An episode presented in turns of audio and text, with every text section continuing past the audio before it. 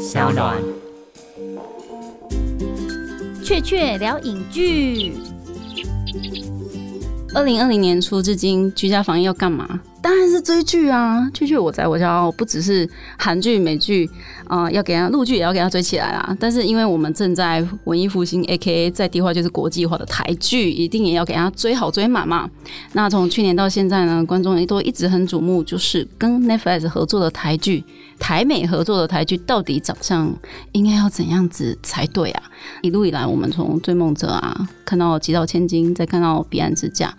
这个问题好像越问越大声，就是台美合作的戏剧究竟是真的可以接地气吗？那接的又是谁的地气？真的可以国际化吗？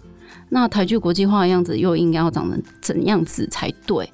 啊，这些问题我在今年二零二零年四月三十号全球 Netflix 上架的新台剧《谁是被害者》里面，好像终于看到了一个好答案呢。说了那么多，其实就是要做一个开场说明一下，我们把《谁是被害者》的双导演 Q 过来了。哦耶！欢迎 David 庄勋伟导演跟陈冠仲小左导演。嗨，你要说一下，嗨，我是，哎，我是 David 庄炫伟，哎，我是阿左陈冠仲。哎，先先要恭喜一下庄导跟陈导，就是今天除了我们要聊的《谁是被害者》之外，刚好我在今年金穗影展都看到两位各自有新作的短片。应演呢，就 David 在七十六号恐怖书店里面那出《饥饿》啊，我实在是太喜欢了，根本就是今年必看的台湾惊悚片，我超爱的。而且小左导演也刚好没再客气啊，就是洛西波拉西就同时囊括最佳剧情片跟个人单项表演奖。哎，我讲的是金穗奖的最佳音效配乐两奖，真的很替你们的好成绩感到开心。台湾戏剧的未来就拜托你们两个了。哎，谁是被害者？你们拍的那么精彩，那其他的作品也那么好，所以你们算是偷袭下去了，应该不会改行，也不会走了嘛？应该是啊。因为现在其实我们都知道，台湾戏剧啊，制作环境其实说真的，应该不算优渥吧。就是你能力再好、再优秀，你作品再好。也都不能让人家赚大钱、发大财、大富大贵。也就是说，其实你们留下来继续创作戏剧的，基本上应该都是真爱的，对吧？对，是。哎，对，好啦，那就是因为有你们这些就是真爱啊，那台湾影视才会渐渐扬眉吐气，然后拍的像是哎，谁是被害者这种，让我们。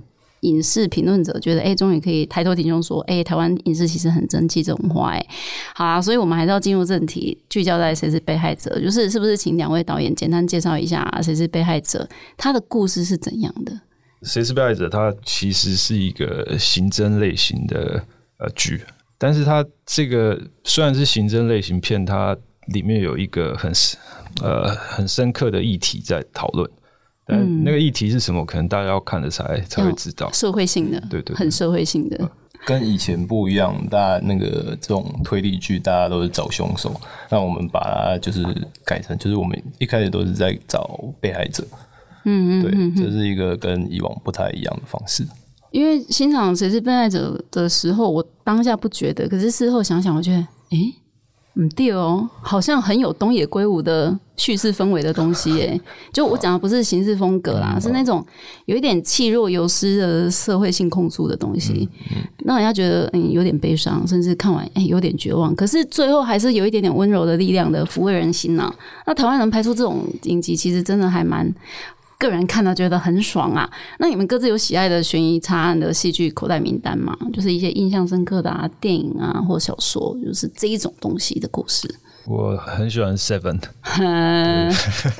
多谢。就是他是一个 David Fincher，他的导演能力跟精准这件事情，我觉得在 Seven 上面完全一览无遗。所以是很类型的操作这件事情，技术层面的。对对对，他每一个。走位每一个分镜，然后每个演员讲话的节奏，我觉得完全就是太精准了。就看到一个导演他的控制能力已经到这个程程度，所以我觉得那不就应该控制狂吗？所以你其实他是啊，他是，所以你喜欢你是控制狂型导演。我性格上好像好像有点有点。不太能让我变成控制狂，不太能是不是？所以我很崇拜就是反向的人。我知道，我知道，我知道，我自己做不到，我也特别崇拜他这样。哦，搞半天。那小左呢？其实我我也是那个大卫芬奇，我喜欢他的控制，刚哥控制。你会觉得他把一个可能一般的家庭婚姻的故事，就是弄得很悬疑，哦然后甚至把它讲的很就是婚姻婚姻的事情嘛。对，对而且主角不在场，所以你拍的谁是被害者？哦，因为说到谁是被害者这个案子，你们第一次接触到这个故事的时候，你们各自觉得最兴奋的部分是哪趴啊、一个是类型上吧，就是觉得台湾现在要准备做这个的吗？终于要做这件事情，所以我觉得恭逢其盛的，就非常兴奋。然后，但是我觉得又看到他剧本上有更多的议题议题上面的一种呃发展吧。嗯哼哼，所以我觉得刚好是呃，你要说他他他的他有议题，然后他有类型，我觉得是很难得的一个剧本。就健达出奇蛋，对，两种愿望一次满足。就不管你是哪一种观众，你都可以在里面得到一些什么。对，对啊，因为有一些你知道台湾的观众非常难以取悦，因为大家都看习惯了好莱坞的东西，所以那个标准放的眼光都很高。但是呢，他们又会觉得说啊，台湾导演不是是应该有一些社会使命，需要在台湾戏剧里面有看到得以被彰显，所以就非常难以取悦啊。这个东西两种同时你们都可以练，那小左呢？其实一开始吸引我其实是里面的被害者，因为这些被害者其实呃，他们很多面向，就像就是社会中的每一个人。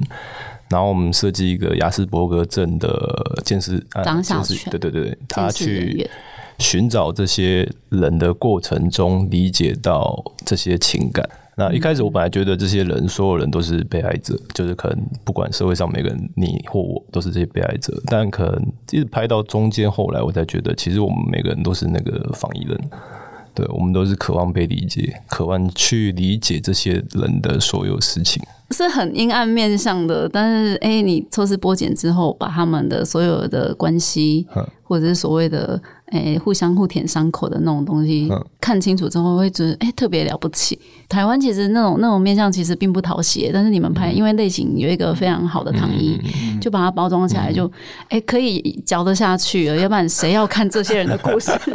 很辛苦。这故事非常台湾啊。对呀、而且我后来还想到，嗯，最近怎么大家都在拍有一点，甚至结局我都会觉得，嗯，跟很今年初很受欢迎的《想见你》有一点像，就它结局其实都是非常社会关怀的，嗯，觉得很感动的部分。那你们两个都算是第一次拍影集嘛？因为我知道小左之前也是《追梦者》的副导，对，那 David 有拍过我没有影集。吗没有。哦，完全没有。得盖。这一概你有得盖用《人面鱼》《红衣小女孩》前传啊，然后这个啊，就越拍越长吧。没没有，你也有短的，你也有很短的，别这样。偶尔还是要拍一下短的。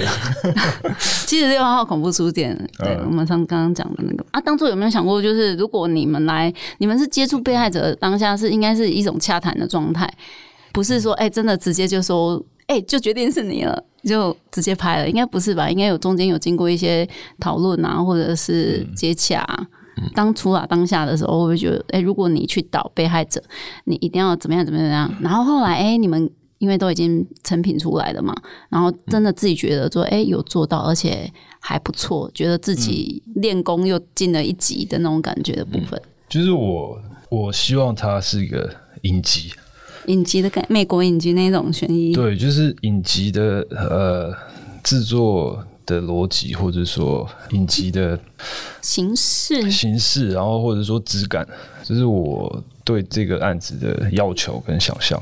然后，就我不希望它只是一个技术比较长的传统的电视剧。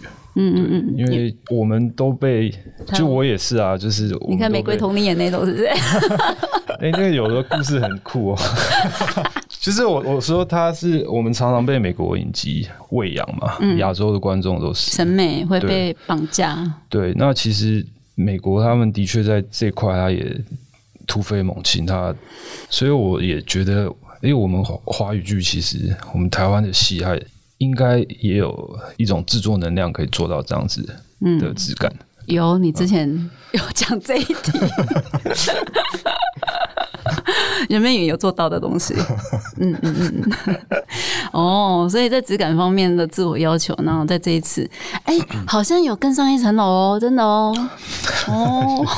还还有一件事就是，我这也是我喜欢影集的一个事情，就是呃，你当看完影集，你可能不会记得发生什么事件，嗯。但是你永远会记得某几个角色，跟他相处那么久，久一定会。对，我觉得电影没办法办到的事情，对，因为电影总是只能有，例如说男女主角最多男女配角，嗯，其他的支线绝对都要舍弃，要不然你没办法聚焦。可是影集可以，对，影集可以有五六个、七八个人，你都可以放在你的心底，他们有，而且你有那个戏剧时间去看到每一个人的每一种状态跟面相。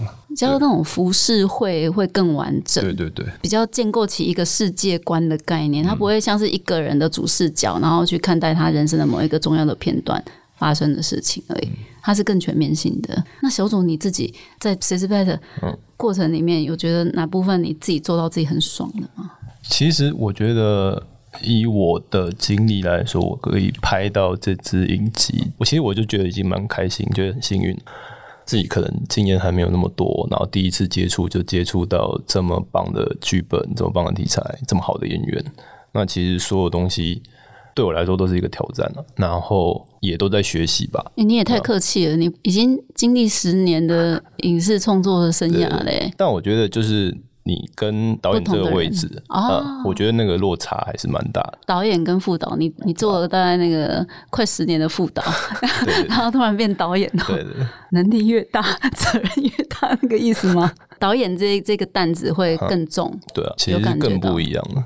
是完全不一样，完全 不一样，是哦，对啊，这个过程其实在学蛮多东西的啦。就首先跟汉朝的合作嘛，嗯，一个这个体制下的合作，还有跟 David 的合作，我觉得都是一个蛮好的经验 But 你算是全台湾。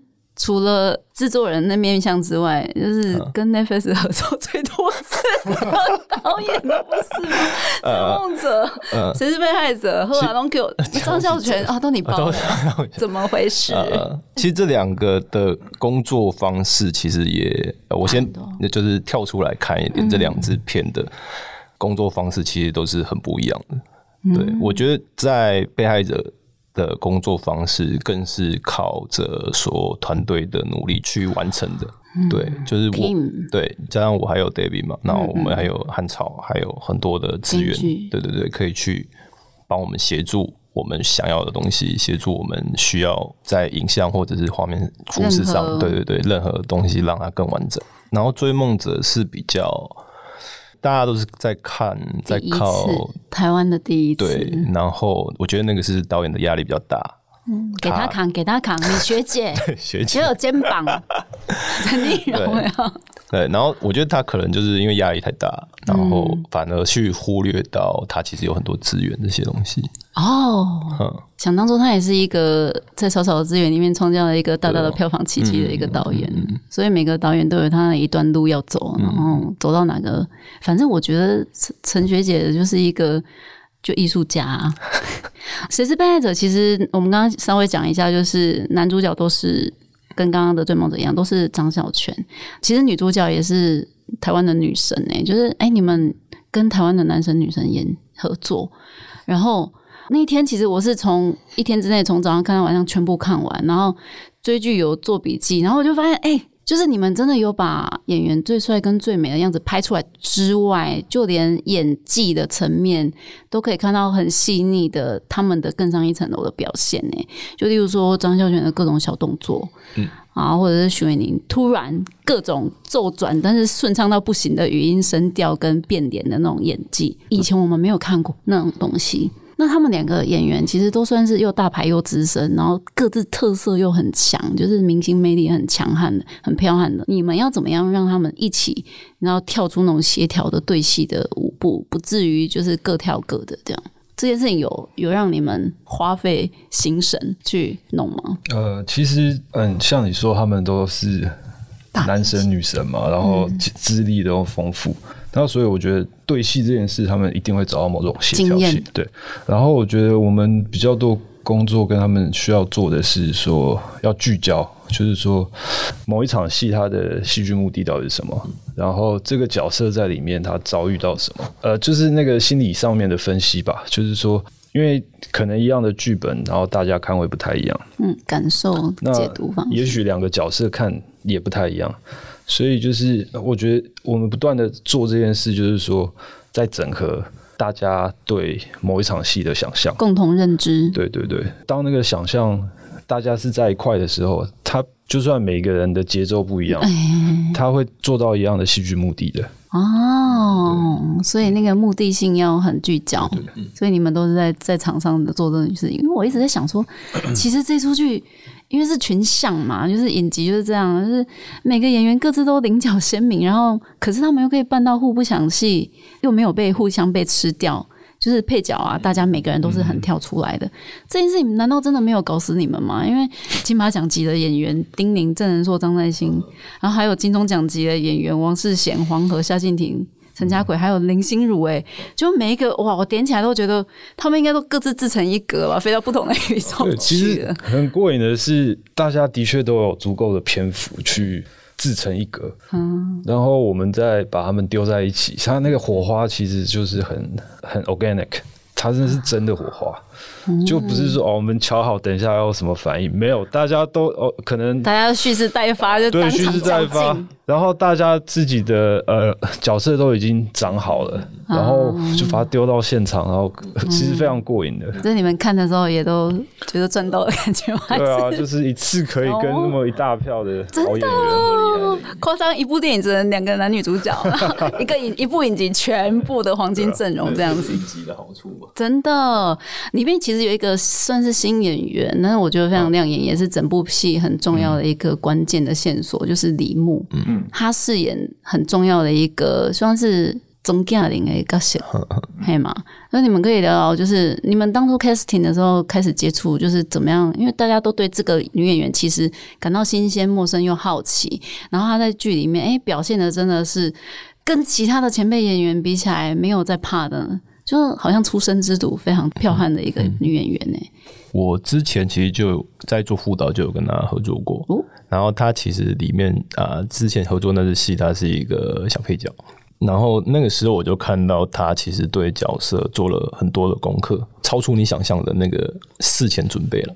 是超出你想象，就是有听说有些演员会帮，例如说角色写日记啊、写传记啊，什么什么，对对对，全做。其实那时候合作就觉得他这个演员很不错，认真，对，很认真，然后就会很想要再跟他合作。然后到进来到被害者的时候，那个时候就在想这个角色，然后就这个人选，我我甚至已经忘记其他人选是谁了。我就是说，呃，我就要他，哦，对，我就要他，因为我相信我他一定可以做得到。嗯，而且他可以有一种画龙点睛，就是即便在里面都不会被淹，你就是对他很放心，感觉。我觉得他他有一种特质，是他非常诚实，就是诚实，懂都懂，懂就懂，不懂就不懂，还是呃，不是是对角色的诚实吧？就是因为我们有时候拍片，你会慢慢发现说，你可能拍个几天之后，你就觉得，哎，这个演员已经是那个角色了，嗯嗯，然后你再回用那个印象回头检视你的剧本的时候，你会觉得，哎，我的剧本其实可以改。因为他已经变成那个人了，然后我原来的设定不再像说呃想象原本想象的。原始人设，有一点点有一个更好的，对对对，就是 organic organic，我们就一直在追求这样的事情。那像李牧，我说他非常诚实，是说当他已经变成我们戏里面的角色的时候，任何剧本上他觉得不合理或做不到的事情，他没有办法逼着自己去做。然后反而回回头我们会有一种很好的讨论，所以我觉得他那个磨合的对合作过程，他那个诚实面对角色这件事，我觉得给他非常大的力量。就是他的每一步都非常的踏实稳健，对，只要他懂了，他踏的就一定是你要的。而且甚至他有时候可能他也不懂，说这一场情绪是为什么这样，嗯，但是他就是那个人了，所以他其实已经是他了。对，然后我有时候就还会说，你也不用搞懂，我觉得你刚刚很棒，他很 confused。对对对对对，因为因为没有人会 challenge 说啊。那个 David 你应该长怎样，因为你就是你嘛。如果你真的是你的话，没错没错。我常常就觉得他有种某种超能力，他啊他可能还不他有魔法他他还不懂怎么 使用那个超能力，但是就是哦，所以已经不小心就泄露出来，能量就已经满出来，就是 但他自己不知道。好悬的一个人哦。对他的房间，对他的床，我们现在目前就是好小周迅。然后我自己也觉得，哎、他他好像可以演柯佳燕的年轻版，就有一些有 没有像有有有耶？因为我常常说谁像谁的，然后都会被打枪。谢谢你们，心如也说他像柯佳燕，对不对？有好开心。其实不只是演员演戏要在同一个水平上啊，在像是被害者这样子的类型戏剧范畴里面，要维持整出剧的调性到一致。其实才能把观众按耐在故事的世界观里面嘛，那观众才会拉被拉进去，而且比较不会没有耐心，也比较不会出戏，而且这样就算追剧追到一半，然后你不得已需要吃饭、上厕所或者是上班睡觉，你下一次打开下一集来看的时候，你还是可以非常顺利的、顺畅的进入谁是被害者的世界里面，自动联系连起来，这样，这就是影集调性形式要一致，就从头到尾一致的很重要的原因。可是为了这种营造这种世界观，你们相信你们背后一定是有很多看不见，可是很辛苦要去经营的东西吧？那会是什么？就是你们印象中很辛苦、很辛苦，为了要完成这个类型的形式风格的统一掌控，美术场景吗？还是后后置特效？还是剪接的节奏啊？呃，你刚刚讲的都是，就是那最辛苦让你觉得很锥心刮的，就是啊、这件事情怎么那么难呢？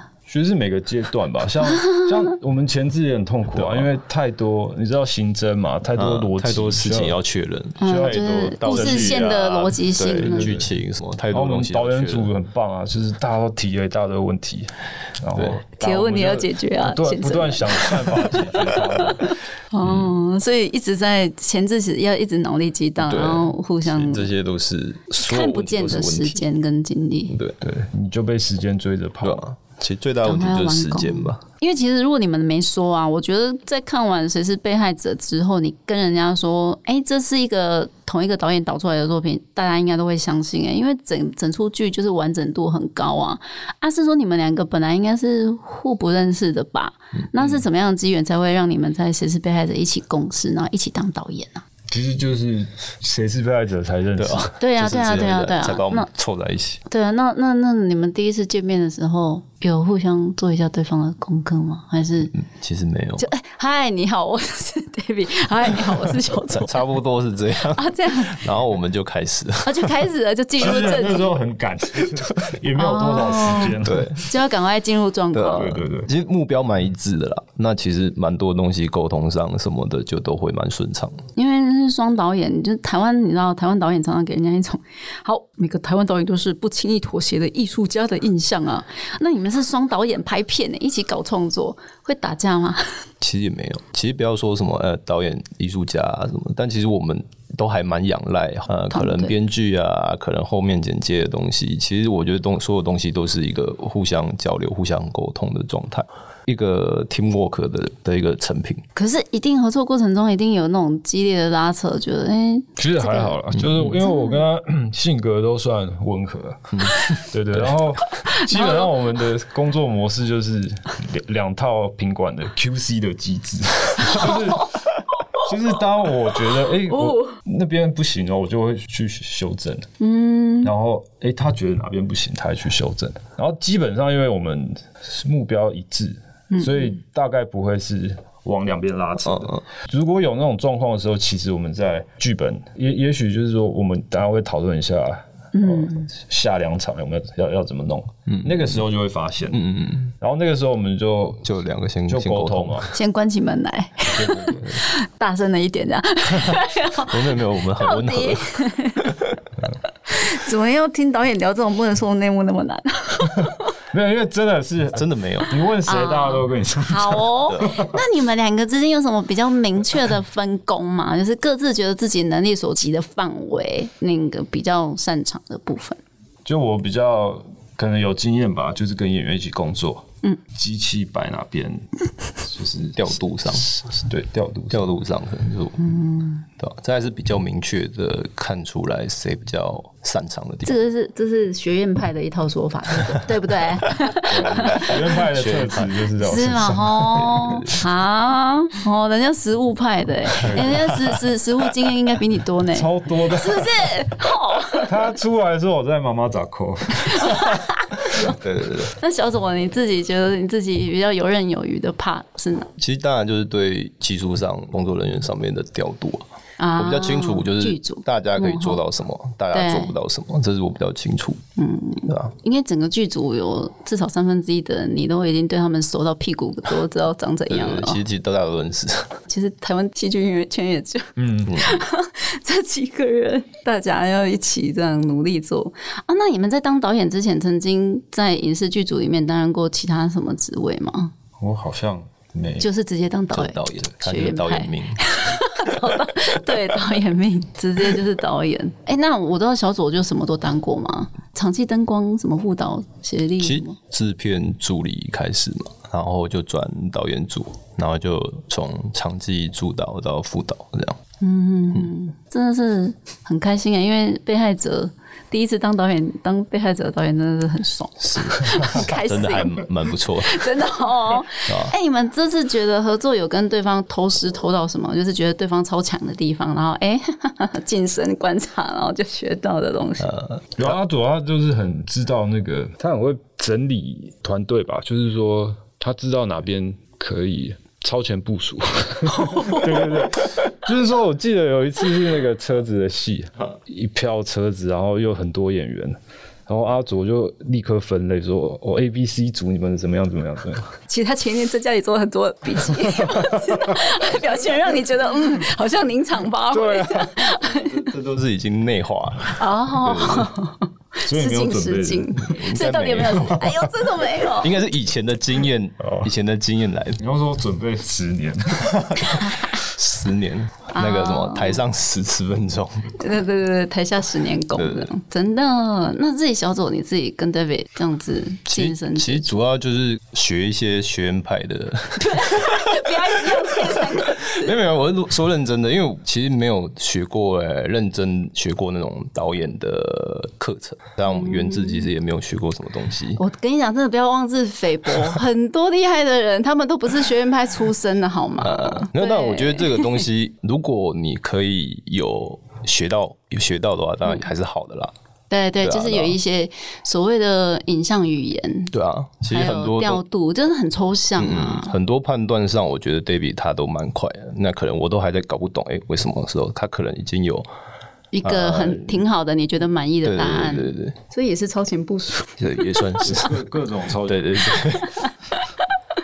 因为影视就是这样啊，因为你要精准的呈现出一些影音效果，来达成触动跟感动观众的心灵的部分。那也就是说，导演你们必须要用很科学的方法来完成具有艺术性或人性的观众的观影感受嘛？可是我们既然都看过，你知道洛西布拉西，就知道剧组的片场环境其实是异常混乱的。拍摄当下，导演你们究竟是比较相信科学，还是比较相信直觉？那个是要并存的。嗯，就是有时候是直觉先行，有时候是科学先行。就是我我觉得你基本上在现场要用。呃，九十九 percent 的时间用科学解决，就是说你的判断、的训练那个，它即便是艺术创作，但是那艺术创作是有一种章法的，就是你得先想清楚，然后再来我们怎么做到这件事情，那个其实是推敲的出来，但是偶尔就会你真的会。有一种直觉，就是上帝的音告诉你说一定要这样，即便你本质上或怎么样什么都不行，但是你就是觉得要做。对，像某哦，我记得特别有医院那一场，医院你说，哎哦，那个我很我整个被买走，我想说，因为它是跟整个剧集的系列的那个色调形式完全就是完全都不一样。嗯，我觉得就是。有时候我们创作最珍贵的 moment 就是那种时候，就是你会知道说能用合理的逻辑拍一场戏。有时候你会突然觉得这是不够的，然后你就会找到一个新的形式。我觉得那种可能就是直觉。那个那一场戏在第七集哦？嗯，对，哇，那个真的很 shock。当下我觉得那个那那场戏把整个主人翁在整出剧里面他最纠结的心理状态、最过不去的人生难关的那个情绪很抽象，其实也没什么台词啊，嗯就只是一个特写而已。嗯，对，然后就非常有力量。嗯可是那个东西你是当下决定的哦，对，哦，但是你当下决定之前，你应该也拍了，就是既定的那些本来要拍的方法。拍完之后，你还呃，是刚塞好灯而已啦，应该是在过去的路上，所以其实没拍，本来既定的没有拍了，拍迪克嗯了。后来我就跑去跟熊哈跟指环讲，就要改成这样。哦，干嗯汤。对，要上网。嗯嗯嗯嗯嗯，那他们吃了雄心豹子胆，说：“哎、这不是贴流程来对，但是蛮好的走。”没有，就是其实那个调度，我觉得大家是兴奋的。你在短时间之内说服了全部的人，跟你一起兴奋的做了一个很呃直觉抽象但无不可言述的事情。因为我觉得可能目标是一致的，就是我们知道，我就是这个戏要怎么，就是它有一种质感，是我们不断呃从各组啊，演员也好，然后技术组、灯光、摄影、造型、美术，大家都在追求的那个质感。我们没办法说那么清楚，真从每一场戏慢慢去。让彼此靠近吧。然后我觉得那一场的出现之后，的确决定了这个戏某种美学上的设计。而且它是一个破口。但是你这样讲起来，一定你一定讲了什么关键字？我们知道创作是非常抽象的事情。那如果他不照本去拍的话，你一定讲了什么事情，让他们突然觉得感觉到兴奋，可以看到你脑子里面的影像。其实我很早，这也是因为我跟灯光师合作过浊流的时候，所以他他知道我喜欢某些呃比较风格的事情，对对对。然后我们一直在找这次能使用这些呃手段的方法，对对对。但是其实很难找，因为它非常的，呃它很跳，对它很容易就造成我们刚刚讲的，就是整体性被破坏对掉了。对对对。但其实把这场戏放在戏剧里面，它其实就是一个防疫人很重要的转折，人生扭曲掉的一个很重要的时对对，所以。当 David 提出这个方法所以，我觉得嗯，我就立刻说嗯可以啊，我们就这样做，然后再来就是想办法跟大家说完成，就像你刚才讲，你自己也都中了这一场，所以这对，可这个其实就是直觉不合理、不科学啊！这就是直觉嘛。就是你说，嗯你可能在呃九十九趴的时候，你都是很努力的按照你的科学的工作方式，把你的那一趴在这个地方做赌注，嗯是这个意思吗？那个思绪是很繁复。当你出现这个想法的时候，你还是会用科学回头推敲说这样到底会不会 work？因为我们要想的不只是现场你的感受，你可能要想着就是哦，我前面拍了什么，然后我这样剪得过吗？嗯嗯嗯，对对对。所以我很快的，我记得我我想要做的时候，我就跑出去打给剪接师说，我有这个想法，我想要那样拍，我非常非常非常想要这样拍。谢谢梦如，谢梦如，对对对，因为我们红衣合作，然后所以我们常常有这样的沟通。那他说、诶可以哦，然后后来我我就 我就立刻冲回现场，我跟他说说我们做吧。Let's do it！对，啊，我这样帮你画修，你就更有那个更勇敢了去。其实我想要插播一个问一个无聊的事情，就是身为一个纯影迷，不是影人哦，那我其实很好奇，就是整个剧组你们都有说就是要赶时间要拍，所以其实那个拍摄的当下其实既混乱又又时间都很赶的，所以你这种犹豫时的决定，或者是一些重新腾出一段空间。去塞进去工作流程里面的东西，它应该都可能会造成后续的延宕，对不对？呃，是的，但是 我那时候觉得为什么会 work，是因为这样拍时间不会更长。对，因为他是一个人，对。对对，他相对就是不用群戏的调度，然后不用，嗯，相对单纯一点。对。那还有啊，就是那个片场时间这么珍贵，那探班的时候最喜欢收到什么探班食物？有没有很突然其实有食物就都蛮开心啊？所以，所以不能没 不能拿着两串胶去探班，对不对？不过应因该早茶，因为你们剧组都时间就金钱，应该咖啡吧，对吧？咖啡很实用，咖啡、甜点吧、甜食。甜食可以那个嗨一下常。常就是没吃饭，都没吃饭对，啊不，太多便东东事情要令哎呀，处理想啊，有时候是焦虑到吃不下，有时候是没时间吃。嗯，所以要有那个耐久性的食物的东西反而好一点，就是等到你们就不能，例如军粮是不是？是我是假如例如说炸鸡冷掉了，是不是就哦，对，那种就不行，对可能要饭团吧。啊，你就可以饱，然后又可以安慰，然后又不会因为冷热然后放久随。时可以拿起来吃。哦，说的是呢，好。因为其实我们如果把短片比喻成百米短跑的话，那你们觉得电影跟影集分别像是什么样的运动啊？是马拉松吗？还是接力赛啊什么的？那你们有特别偏好的运动项目吗？我觉得电影也许是你说五百公尺啊，哦，就长一点，对一公里以内的。对，但是影集真的是很像林马拉杰去比的那种，就是哦，拉就是跑南极，是不是？对，就是你会有天气啊，你会有各种突发状况的，你会破皮集。电影不是也是？电影至少它就是一个三五十天的事情，对，哎、所以影集更长哦，三个月。通常会长一点，因为它的分钟数比较长嘛，那你们这次拍多久？八十天，八十天。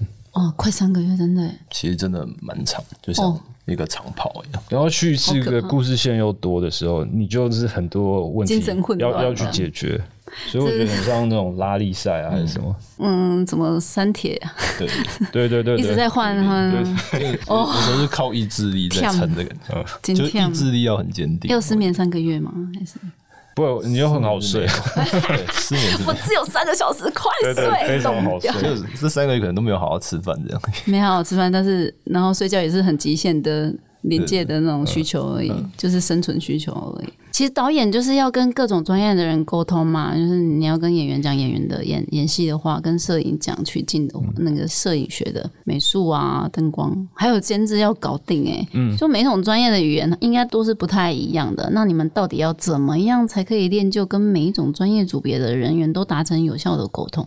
其实还是跟刚刚都说的一样，就是大家其实目标都是一致的，所以要先用？故事跟作品先行，对对对，会达成比较有效。故事去沟通，其实就是一个蛮好的让大家一致同意想法的方式吧。嗯，然后加上我们有两个导演嘛，所以大家可以分担分工分担去沟通一。个人分一个肩膀，像有时候某几场戏，呃，你观点会不一样嘛？嗯那我觉得那个是讨论说，呃，我们这一场戏到底戏剧目的是什么？就是把这个共识处理清楚，重新拉回来。拉回来的时候，你就会聚焦嘛，嗯你就知道说，哦，其实这场戏不在于事件，在于角色，在于转变。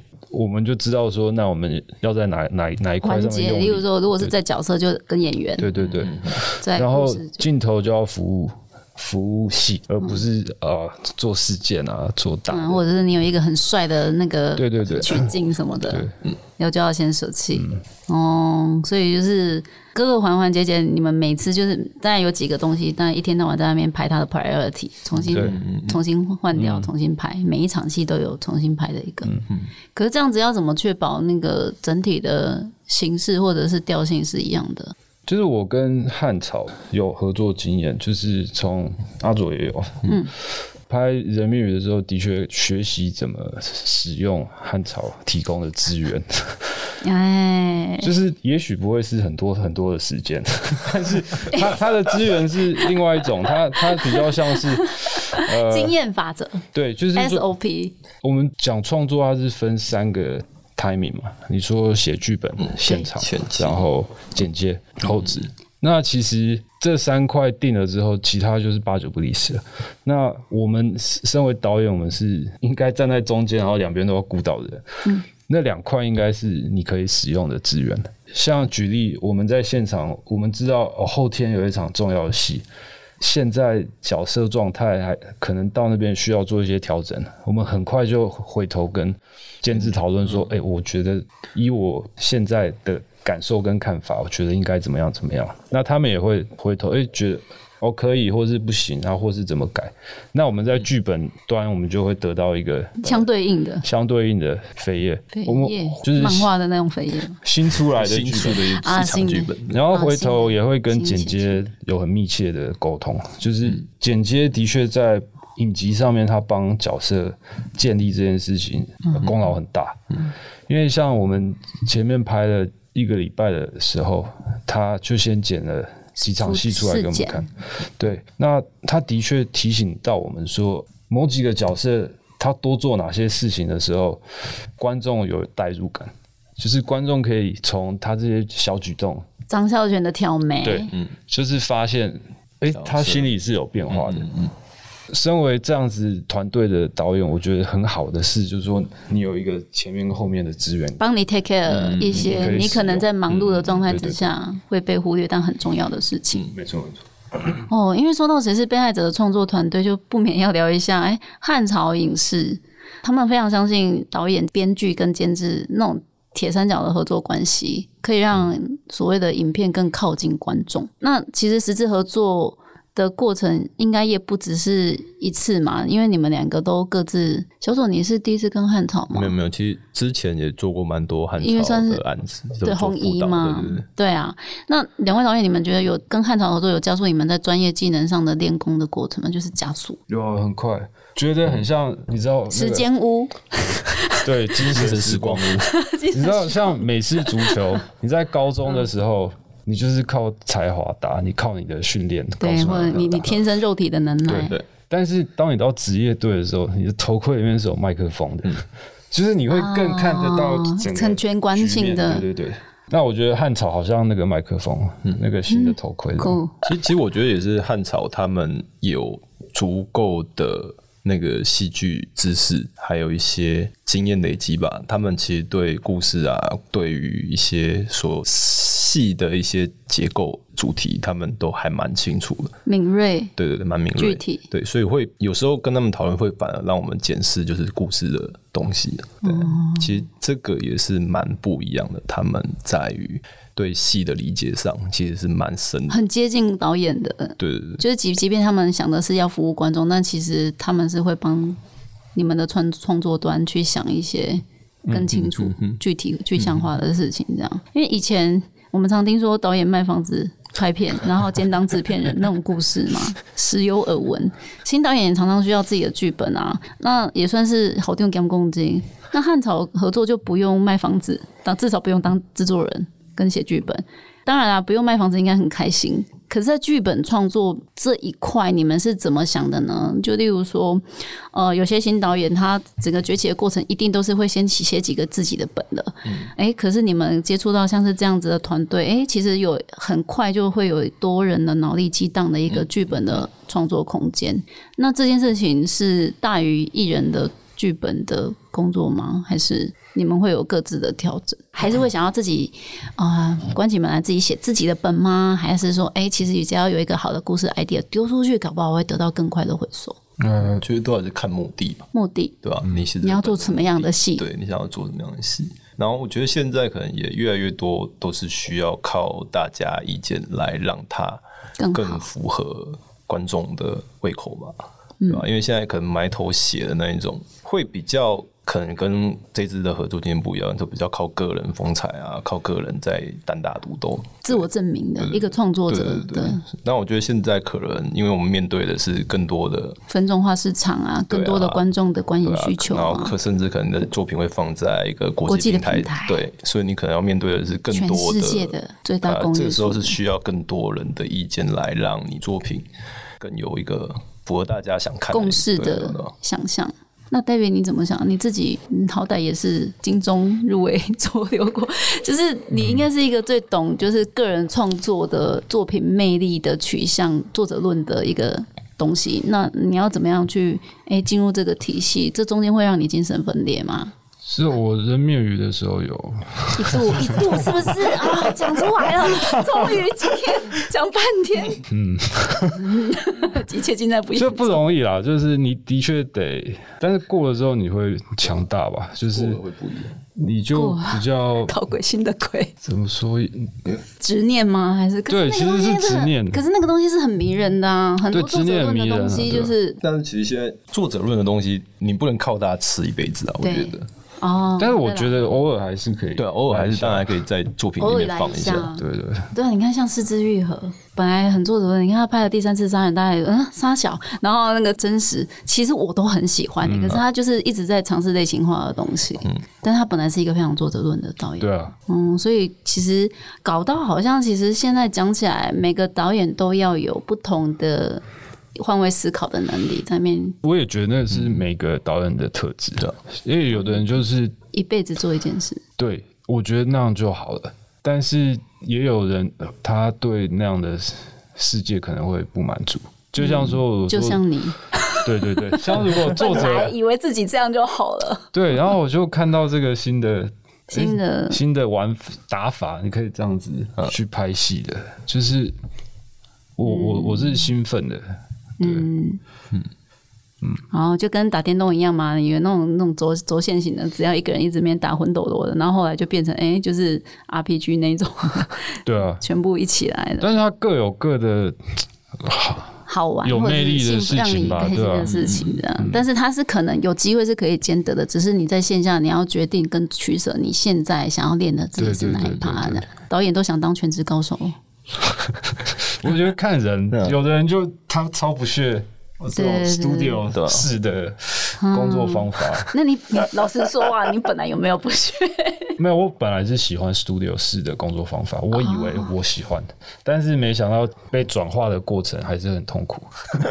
就是蜕变嘛。对啊，对啊，对啊，每个人都要经过生小孩也很阵痛，一样一样。对啊，因为以前台湾影视常常会觉得被当作是手工业，跟好莱坞的影视的制作环境、工业化的环境是很不一样。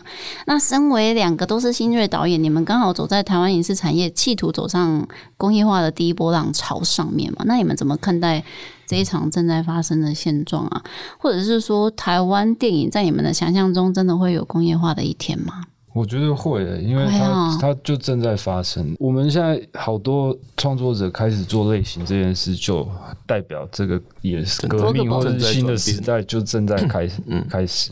因为类型是这样，它你不断的做某一种类型的时候，你的技术团队是。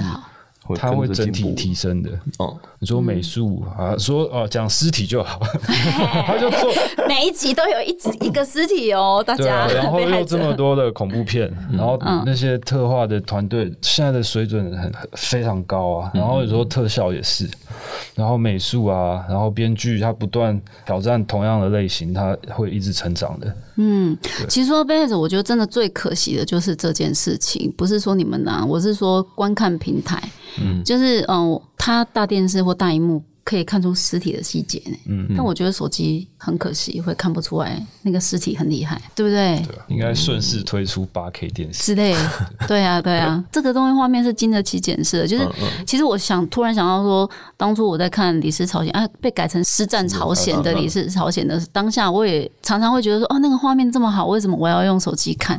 会堆心光啊。就我觉得被害者也有。在我观影的过程，因为我后来现在有一些就是手机上面观看的时候，我常常会觉得，嗯，我为什么要用这种小小画面去去看？就是三刷的时候，还是会很不满，说说这个细节不行啊，没跑就是要大画面这样子。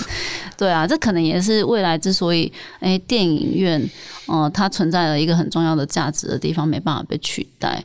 因为现在有越来越多的影集其实都登上影展的戏院了，然后还有一些我觉得特别有趣的，就是所谓的类型。电影啊，常常会就是这个国家的类型电影会在另外一个国家的影展出现，因为嗯、呃除了全世界全球化大概都是这样，就是戏院里面除了播放好莱坞之外，其他的国家的类型片都被当成影展片，在在到处放。对，然后那个时候我们就得以在影展里面看到其他国家的类型影集也好啊，电影也好，其实就很很很爽快。然后我觉得被害者哎，这个 potential 也很强哎，就是他是可以去。反正就是各位观众朋友，想尽办法用大荧幕 看到谁是被害者，那个爽感会不一样啊！好，谢谢今天就是庄勋伟 David 导演，还有陈冠仲小左导演来跟我们聊那么多啊。其实除了谁是被害者幕后制作秘辛以外呢，相信大家这一集听完应该会跟我一样觉得没事不要当导演，因为真的太难了。哎，说真的，你们有认真想过自己没当导演的话，会去从事什么样的工作职位吗？